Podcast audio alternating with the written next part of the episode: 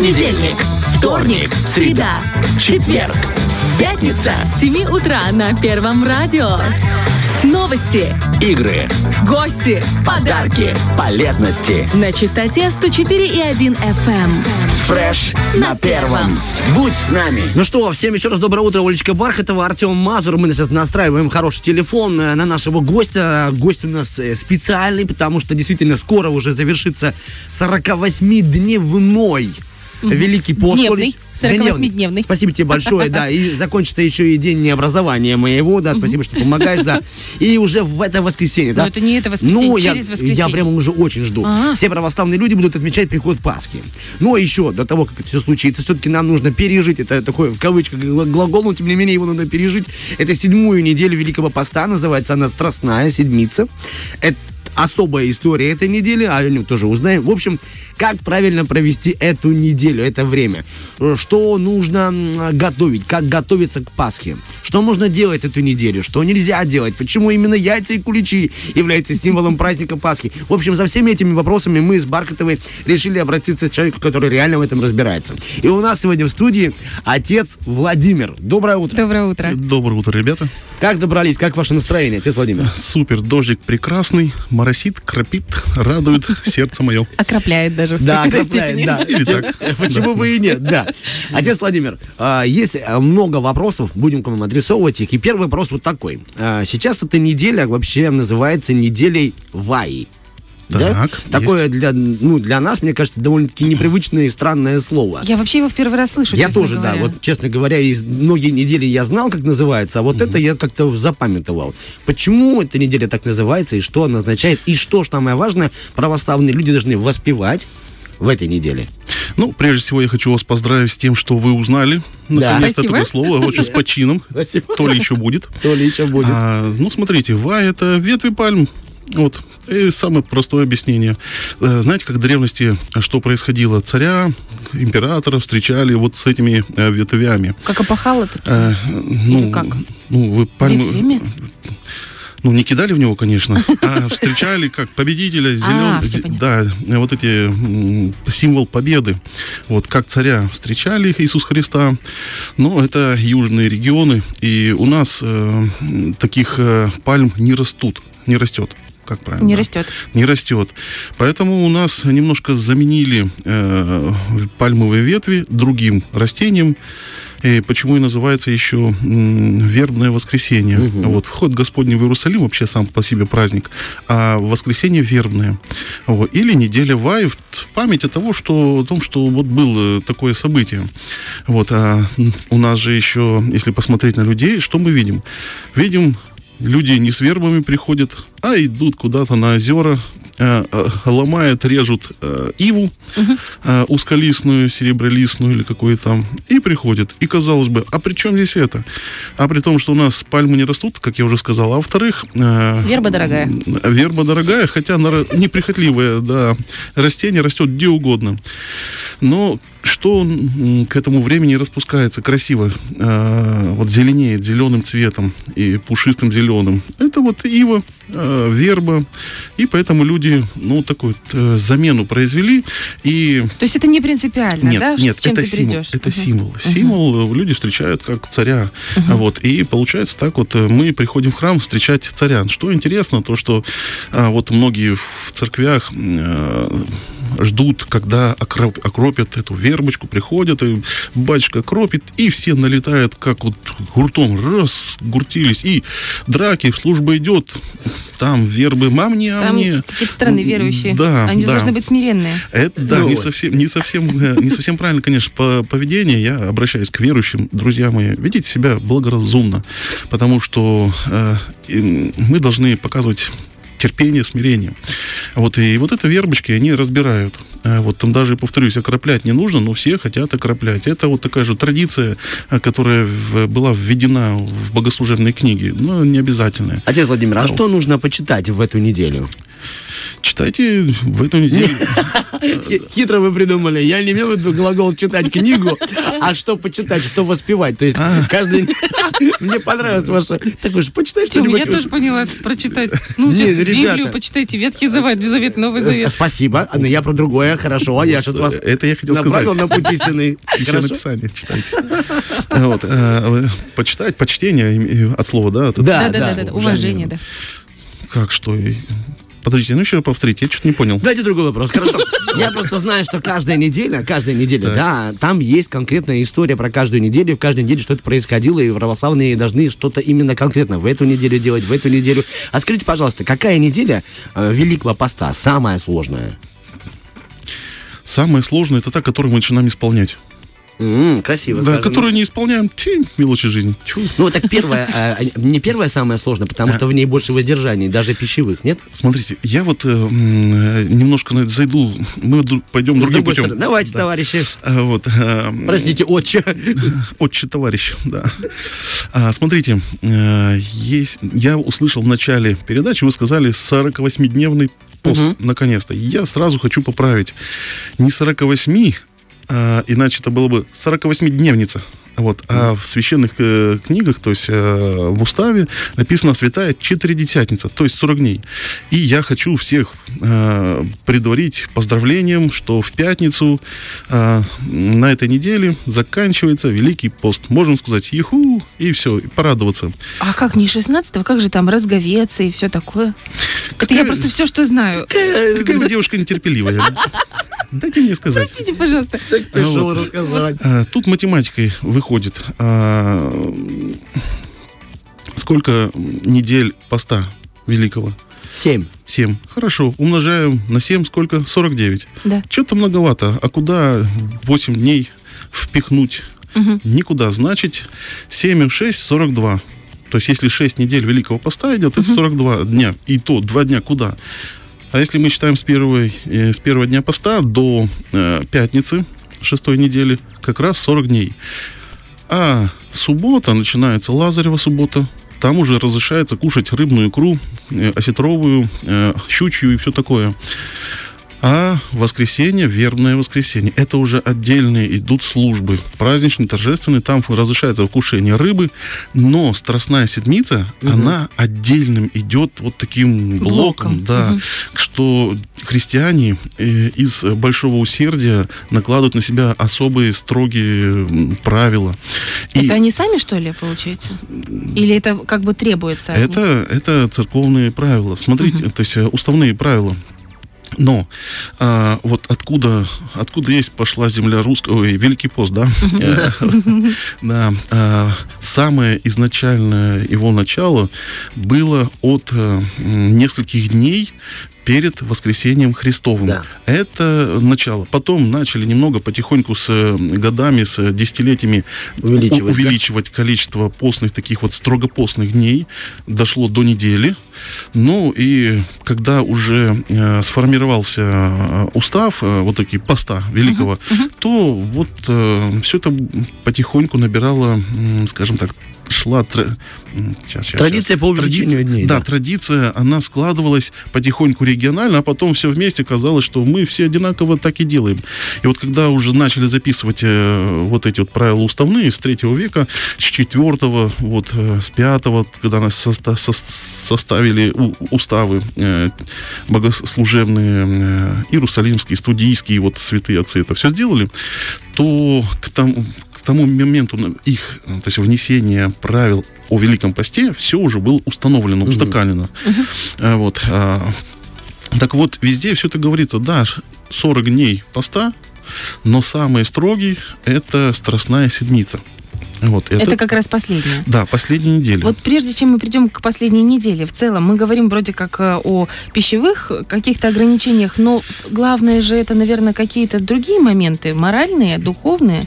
Да, вот в целом, если пост и отдельно страстную седмицу рассмотреть. Ну что? вот, в общем, вы сказали спасибо, до свидания. нами был отец Владимир. Это было действительно самое короткое. Стойте, стойте. Дайте мне сказать слово еще. А, нет, э, здесь нужно понимать, даже вот святитель Василий Великий э, и преподобный Кассиан Римлянин, они писали о том, что пост это не гастрономия. Пост должен быть по силам. Я обрадую всех, друзья мои, вот все богослужения, которые у нас идут, все посты, все тут э, правила, это монашеская традиция. Мы как миряне, пытаясь подражать вот этой строгости монашеской, тоже на, на себя налагаем определенные вот такие э, ограничения.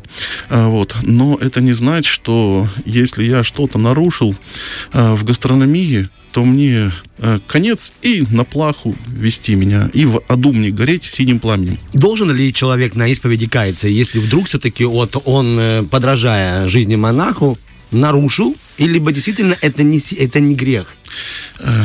Ну Гре- так, это просто любопытно мне, потому что у меня есть близкий человек, который чуть заморочен, и, и я хочу ему сказать, тебе можно, есть. Грех это то, что вредит душе и телу, конечно, э, чтобы такое коротенькое определение. Конечно, если человек себе определил меру поста, говорит, я не буду это кушать. Господи, вот принимай меня, э, вот мой подвиг, мой труд. И я нарушаю, ну, фактически, да, я совершаю проступок, когда свое слово... э, Не сдержал свое Не слово. свое слово, конечно. То есть это больше нужно каяться в том, что ты пару раз не держал свое слово, чем... Да. Вы смотрите, вот у меня вот интересно, такая была история, прямо с женщиной, которая у себя вот Давайте так Изводила. бе- без имен, да, Да, пока еще? конечно, конечно. Оля не хотела, чтобы вы например, говорили о ней и в эфире. Да, изводила себя. Я говорю, стоп, а почему ты себя изводишь? Я не могу кушать. Я говорю, благословляю, кушай мясо. И что, через пару дней приходит, батюшка, я мясо в рот, оно из меня, и еще с собой что-нибудь тянет. Я не могу не воспринимать. Это на физиологическом уровне человек себя переубедил убедил так, что он- ему противно кушать. Но на самом... А потом, когда этот человек слег, пришла сиделка, пост, не пост, кушал этот человек, как за милую душу. Все. Так что, друзья, не будем лицемерами. Себя не накручиваем, внесем пост по силам, кушаем по своим силам. И, вот, и, Спасибо вам, батюшка, за эти слова. Это очень важные Но это- слова для одного человека точно. да, но я не... Так, чтобы меня, на меня не, ссылал, не ссылались, что батюшка сказал, и все можно. Нет, это все вы советуете своими э, священниками к- в храме, к- куда вы ходите. Вот, потому что один пост для э, этих вот э, тех, кто занимается силовыми действиями. Э, солдаты, строители, э, спортсмены э, и прочее. Другой пост студентам. Опять же, я смотрю по своему ребенку. Мой ребенок студент. Вот, и говорит, папа, меня качает чего-то. И вот идет батюшка. Я хожу постоянно в подряснике. а, Вот, не потому что такой подвижник. У меня другой одежды нет. Я очень а, широких костей. А Вот. И идет батюшка в, наш супермаркет и начинает выбирать курочку, молочку. Я думаю, интересно, что же люди думают, когда смотрят в тележку так краем глаза. А смотрю, смотрят. Ну, конечно. Я хихикаю тихонечко, думаю, ну-ну, давайте, давайте. И вот вопрос спрашивается, кто согрешает? Батюшка? Либо ребенок, люди, да. ребенок, который нар- Или нарушает. вы, которые хихикаете. Или те, кто хихикает, да. Кто смотрит тележку батюшки.